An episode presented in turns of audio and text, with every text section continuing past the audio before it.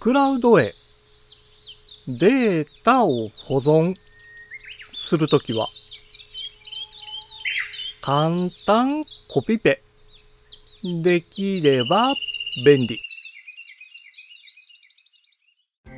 五七五七七の31文字でデジタルに関する単価を読むデジタル教室単価部です。スマホやタブレット、パソコンなどを使用するデバイスで画像や文章を保存してる人は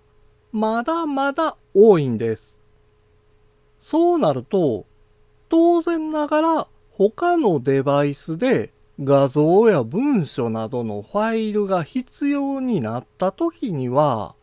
わざわざコピーしなければなりません。特に問題ないように感じるかもしれませんが、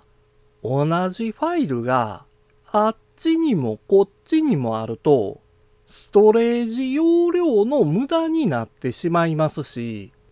もしファイルの内容を修正してしまうと、どのファイルが最新の状態なのかがわからなくなってしまいます。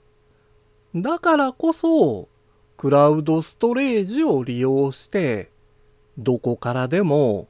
どんなデバイスでも同じファイルへアクセスできるようにしておくべきなんです。しかし、わざわざウェブブラウザーや専用のアプリからファイルを操作するのは面倒に感じるかもしれません。